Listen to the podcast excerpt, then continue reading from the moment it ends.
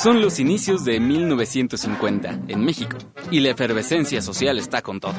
Tintán y Buñuel retacan los cines, la gente baila mambo y el rock comienza a sonar en algunos lugares del país. Fue en estos primeros años cuando Octavio Paz publicó El laberinto de la soledad y se hizo la primera transmisión a color en la televisión.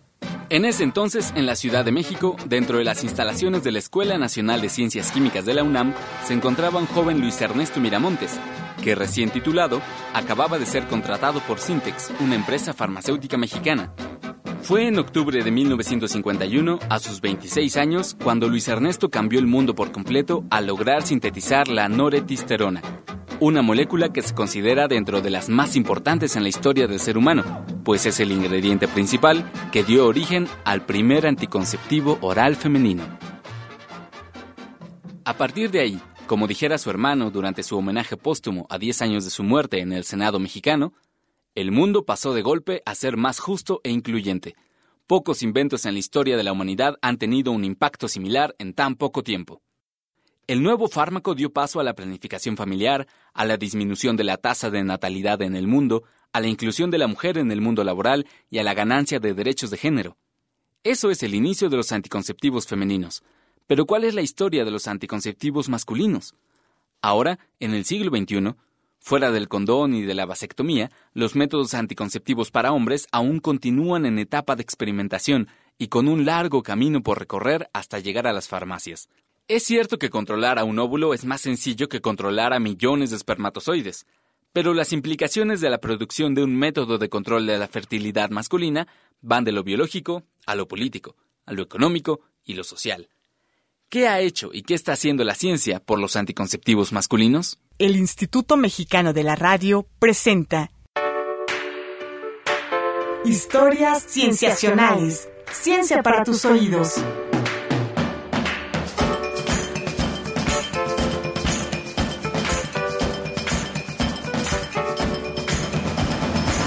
Bienvenidos a Historias Cienciacionales. Mi nombre es Víctor Hernández y hoy hablaremos sobre los trabajos y avances que se han hecho en el campo de anticonceptivos para hombres. Por esta razón nos acompaña en llamada telefónica el doctor Alberto Darson Israel. Entrevistas. Él es investigador del Departamento de Genética del Desarrollo y Fisiología Molecular del Instituto de Biotecnología de la UNAM, él se doctoró por el Centro de Investigación y de Estudios Avanzados del Instituto Politécnico Nacional y realizó estudios postdoctorales en la Universidad de California en San Diego, Estados Unidos. También, a lo largo de su carrera, ha recibido diversos reconocimientos nacionales e internacionales, como el Premio Scopus en 2008 y el Premio Nacional de Ciencias y Artes en 2009, entre otros. ¿Qué tal, doctor? ¿Cómo está? Gracias por acompañarnos. ¿Qué tal? Este, muchas gracias por su interés. Doctor, al principio de este programa estuvimos hablando del trabajo y aportación de Luis Ernesto Miramontes en el desarrollo de la píldora anticonceptiva femenina en la década de los 70, pero también nos parece importante tratar el tema de los métodos para controlar la fertilidad eh, en los hombres. Y en ese tema usted es pionero. ¿Nos puede contar de qué se trata eh, la investigación que usted ha llevado a cabo? ¿Cuáles son los métodos que ha encontrado y ¿Cuáles son los procesos biológicos que están detrás de estos métodos? Le comentaría que en los últimos 10 o 15 años se han ido descubriendo algunas proteínas que están en la membrana del espermatozoide que son únicas de estas células. Estos transportadores que son muy eficientes se llaman canales iónicos y permiten el paso regulado de los iones entre el exterior y el interior de las células. Y hay dos de estos canales, uno se llama Catsper y el otro se llama SLO3, que parece ser que son casi exclusivos del espermatozoide y ambos son fundamentales para que el espermatozoide pueda eh, nadar correctamente y llegar y fecundar al óvulo. Entonces, en el ratón, cuando se elimina cualquiera de estos dos canales, eh, los espermatozoides que resultan son incapaces de fecundar. Y eso demuestra que estos dos canales pues son fundamentales y que son blancos ideales para buscar un anticonceptivo.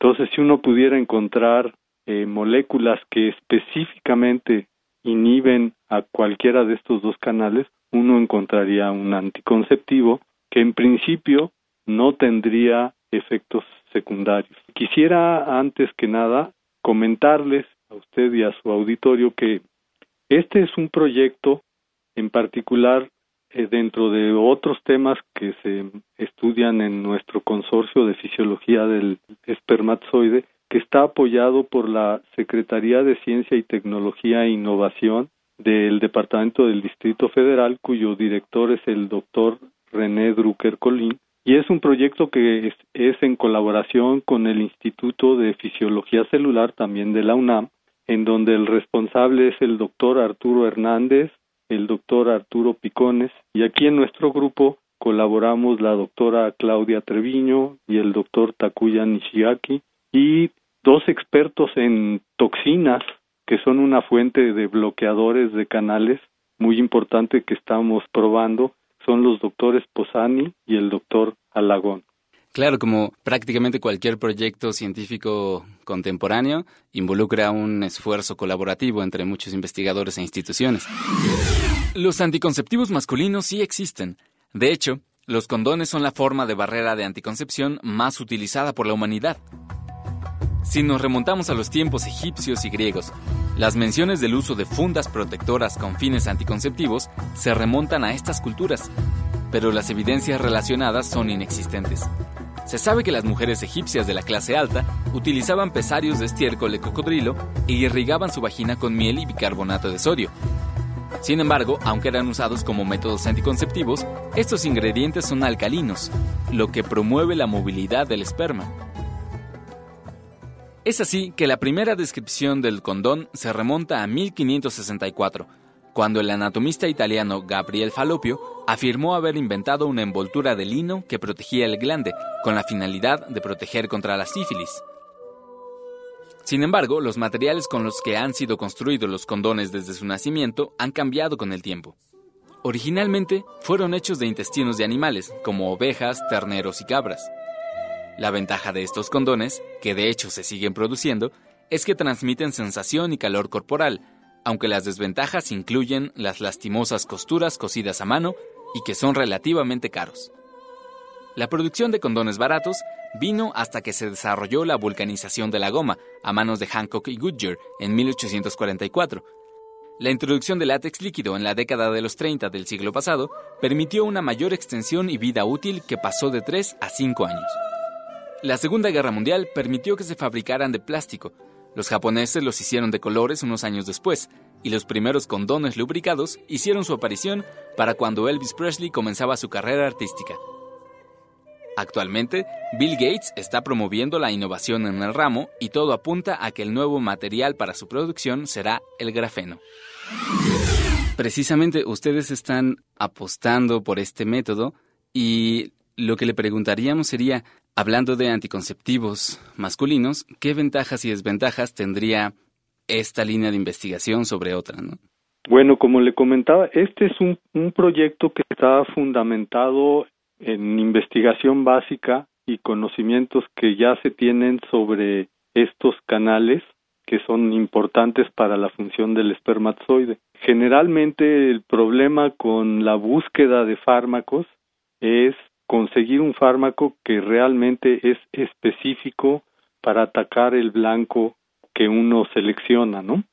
En general los problemas secundarios se presentan porque las moléculas muchas veces no son lo suficientemente específicas y entonces inhiben a otras proteínas que están en otras células y ahí empiezan los problemas, ¿no?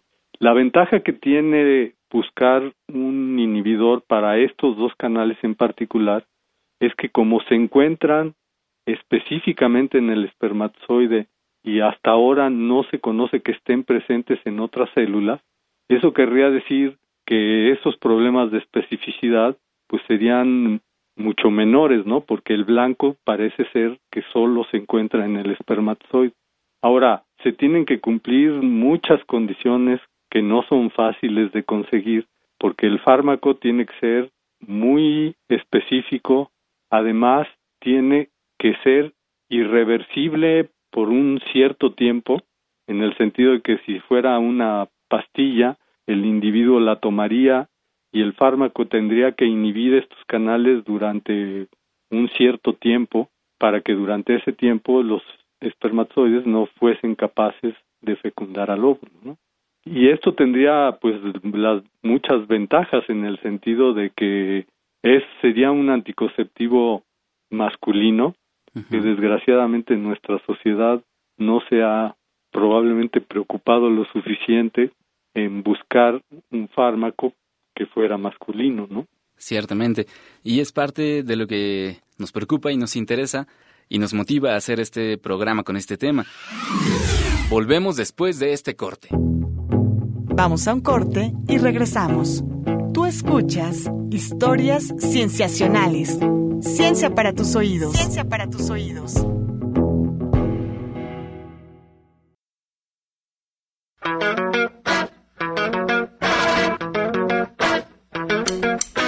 Estamos de regreso en Historias Cienciacionales.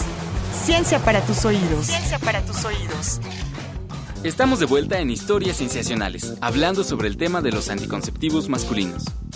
Las propuestas de métodos anticonceptivos masculinos, efectivos, reversibles y diferentes a los ya existentes son diversos. Uno de ellos es la implantación de tubos de silicón flexible en los conductos deferentes, que evitan que los espermatozoides sean expulsados.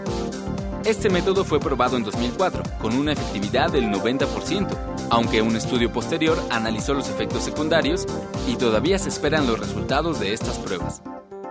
Otra propuesta está basada en píldoras, que alteran algunas proteínas de los espermatozoides y en consecuencia perturban su maduración y función.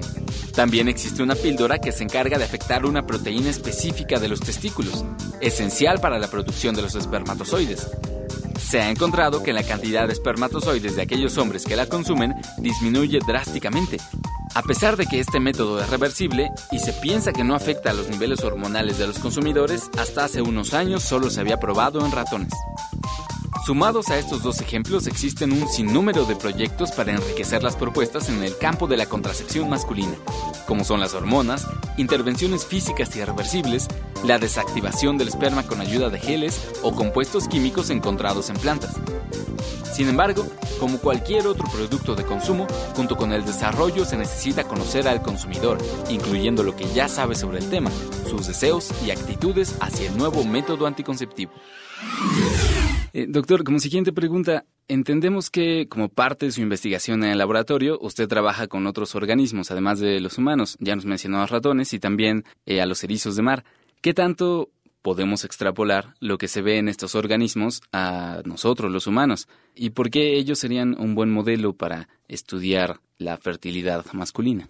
Bueno, por ejemplo, cada especie que trabajamos en el laboratorio tiene ventajas para tratar de responder ciertas preguntas en particular. Por ejemplo, el erizo de mar es un organismo marino de fecundación externa que por ser de fecundación externa tiene que producir una cantidad estratosférica de espermatozoides. Un erizo produce el mismo número de espermatozoides que mil hombres y eso pues representa una enorme ventaja en el sentido de que uno puede tener grandes cantidades de células puras y aislar diferentes componentes de la membrana plasmática del espermatozoide para conocer sus propiedades con mucho más profundidad, ¿no? Por otra parte, como son animales de fecundación externa, o sea, la fecundación se lleva a cabo en el mar, ¿no? Y justamente porque hay un fenómeno de dilución enorme, es que estos organismos tienen que producir muchísimos gametos